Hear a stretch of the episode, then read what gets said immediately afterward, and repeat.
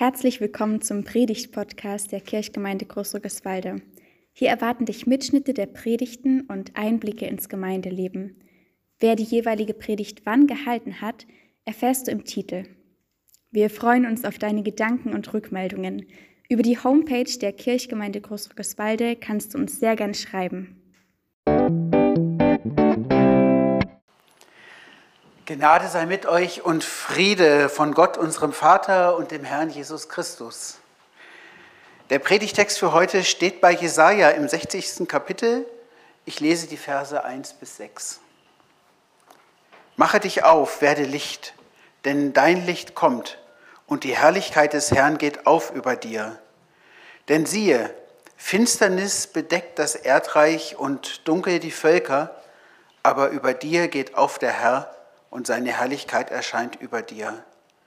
Und die Völker werden zu deinem Lichte ziehen und die Könige zum Glanz, der über dir aufgeht. Hebe deine Augen auf und siehe umher, diese alle sind versammelt, kommen zu dir. Deine Söhne werden von ferne kommen und deine Töchter auf dem Arm hergetragen werden. Dann wirst du es sehen und vor Freude strahlen, und dein Herz wird erbeben und weit werden, wenn sich die Schätze der Völker am Meer zu dir kehren und der Reichtum der Völker zu dir kommt. Denn die Menge der Kamele wird dich bedecken, die jungen Kamele aus Midian und Eva. Sie werden aus Saba alle kommen, Gold und Weihrauch bringen und des Herrn Lob verkündigen.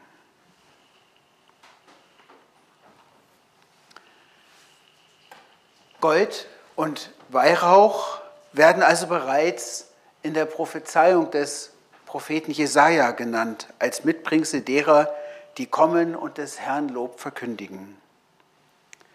Liebe Geschwister, in der Erzählung von den drei weisen Menschen aus dem Morgenland nimmt der Evangelist Matthäus diese Geschenke auf. Gold, Weihrauch und Myrrhe. Gold ist Zeichen königlicher Macht. Weihrauch steht für spirituelle, religiös-rituelle Anbetung, wie sie auch in einem Tempel geschieht, eben im Tempel in Jerusalem. Dort ist es auch Zeichen für das Gebet, das zu Gott hin aufsteigt. Und wenn die weisen Menschen aus dem Morgenland kommen und Gold und Weihrauch bringen, dann ist das auch ein Hinweis, dass dieses Kind in der Krippe ein königlicher Herrscher der Welt und ein geistlicher, spiritueller Herrscher im religiösen Sinne ist. Und dann fügt Matthäus Myrrhe hinzu. Myrrhe ist ein schmerzstillendes und entzündungshemmendes Harz. Vielleicht also soll, wenn Matthäus hier auch Myrrhe erwähnt, das schon ein Vorzeichen sein auf das Leiden und den Tod Jesu. Auch deshalb, weil das Leichentuch Jesu mit Myrrhe getränkt war und Myrrhe auch ein Stoff ist, der, eine Verwesung, der die Verwesung hemmt und einen Duft verbreitet.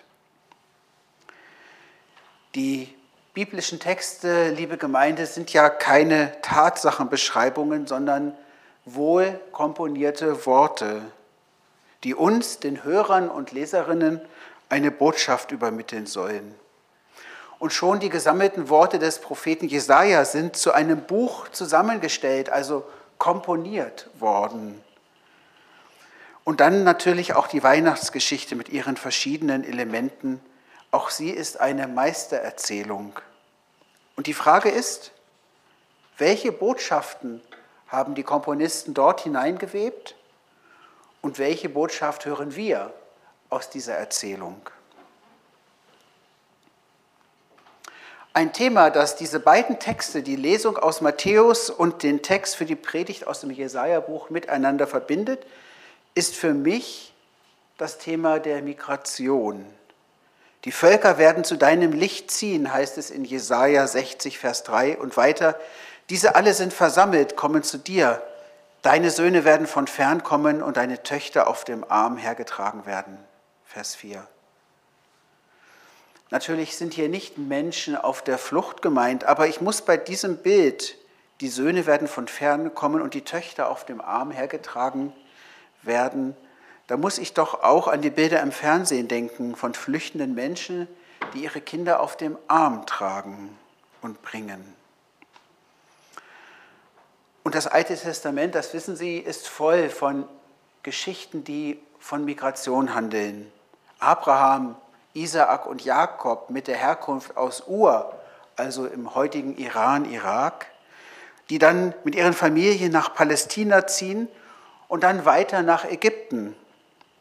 Und von dort erfolgt dann wiederum der Exodus, der Auszug, also man kann modern eben sagen, die Migration des Volkes Israel aus Ägypten nach Israel ins heilige Land. 400 Jahre staatliche Selbstständigkeit, Saul, David, Salomo und alle Könige, die dann kommen. Und um 600, genauer gesagt 587 vor Christus, dann wird das, werden Staat, Königtum und Tempel zerstört. Und dann erfolgt die Zwangsmigration ins babylonische Exil. Auch wieder eine Geschichte zum Thema.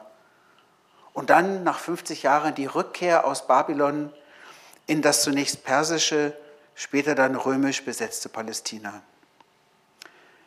Deshalb ist auch eine Interpretation des Volkes Israel als Volkes Gottes das wandernde Gottesvolk. Dieses Bild knüpft an an die ständigen Migrationsgeschichten, von denen im Grunde genommen das Alte Testament voll ist. Und deshalb wundert es mich nicht, dass Migration dann auch ein Thema im Neuen Testament ist, angefangen mit der Weihnachtsgeschichte.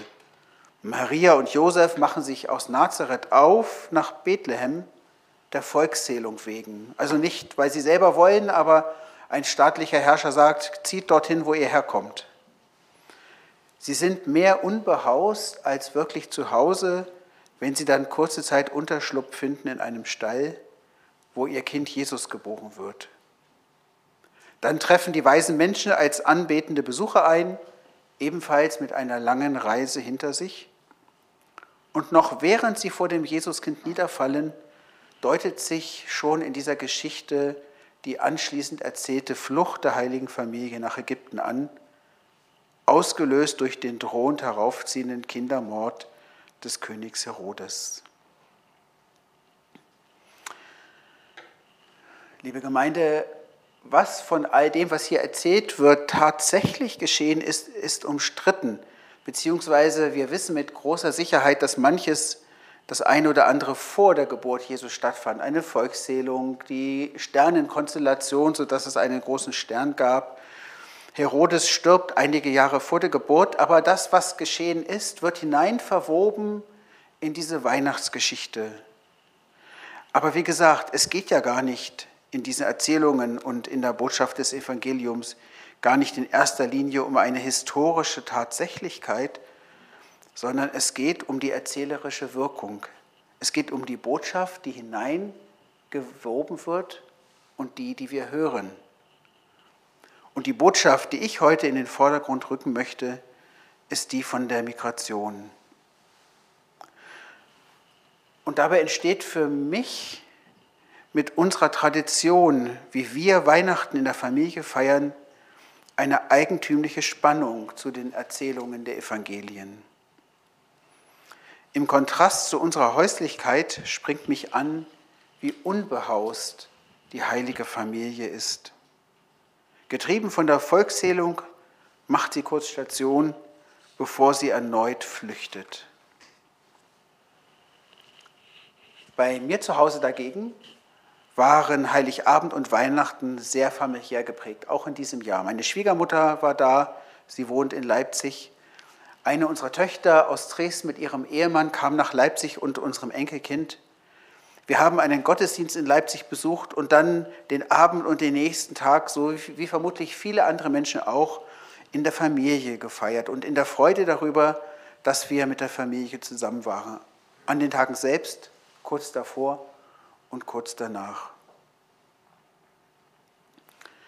Ich erinnere mich an einen heiligen Abend, als ich ein Jugendlicher war, 13 Jahre alt.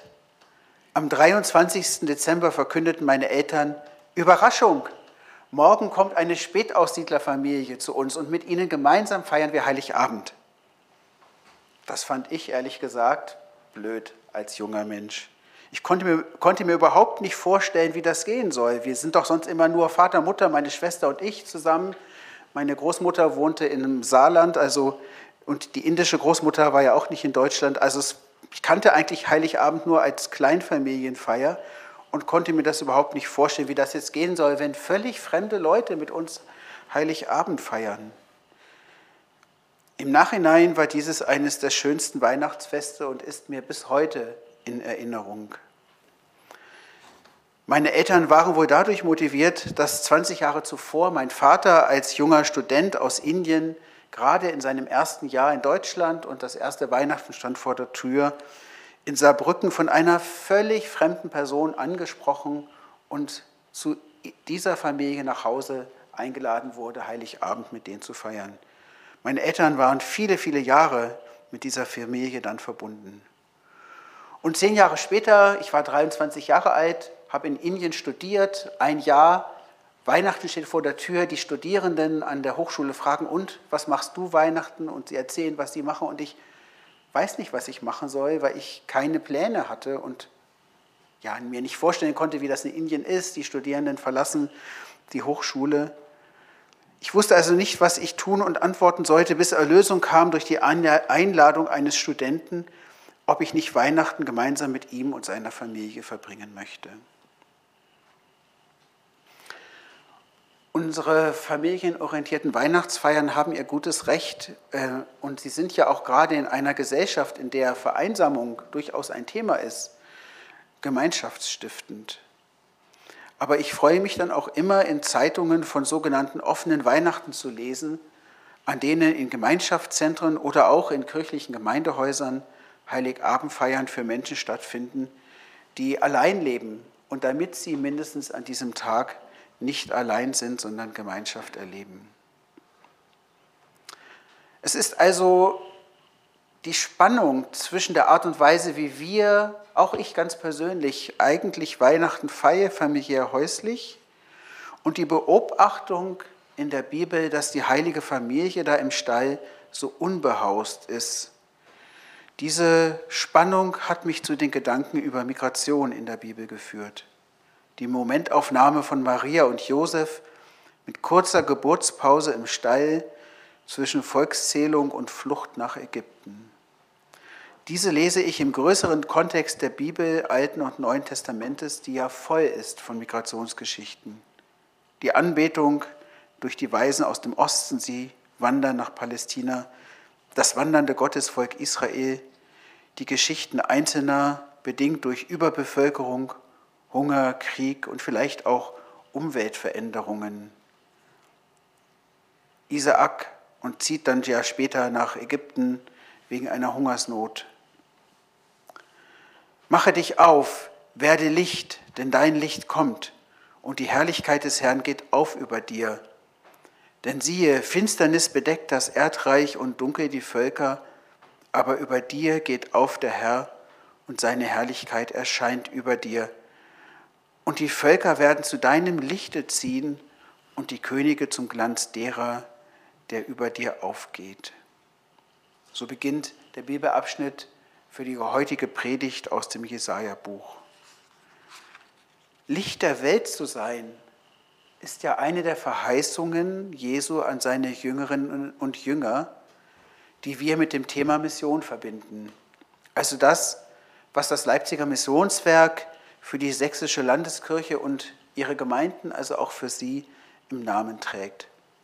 Mission beschreibt die Botschaft Gottes an die Welt, in dessen Dienst wir uns stellen. Mission beschreibt das Zeugnis von der Liebe Gottes zu den Menschen, das wir mit unserem Leben in Wort und Tat mitteilen. Mit ihnen gemeinsam fragen wir, was es heute bedeutet, Licht der Welt zu sein. Was es heute bedeutet, das Licht Gottes in unserem Leben wiederzuspiegeln in Wort und Tat, sodass die Welt erhellt wird. Was bedeutet es für uns als Christinnen und Christen, als Gemeinde und Kirche, wenn wir diese Verheißung hören, hebe deine Augen auf und siehe umher, diese alle sind versammelt, kommen zu dir. Deine Söhne werden von ferne kommen und deine Töchter auf dem Arm hergetragen werden. Dann wirst du es sehen und vor Freude strahlen, und dein Herz wird erbeben und weit werden, wenn sich die Schätze der Völker am Meer zu dir kehren und der Reichtum der Völker zu dir kommt. Denn die Menge der Kamele wird dich bedecken, die jungen Kamele aus Midian und Eva. Sie werden aus Saba alle kommen, Gold und Weihrauch bringen und des Herrn Lob verkündigen. Amen.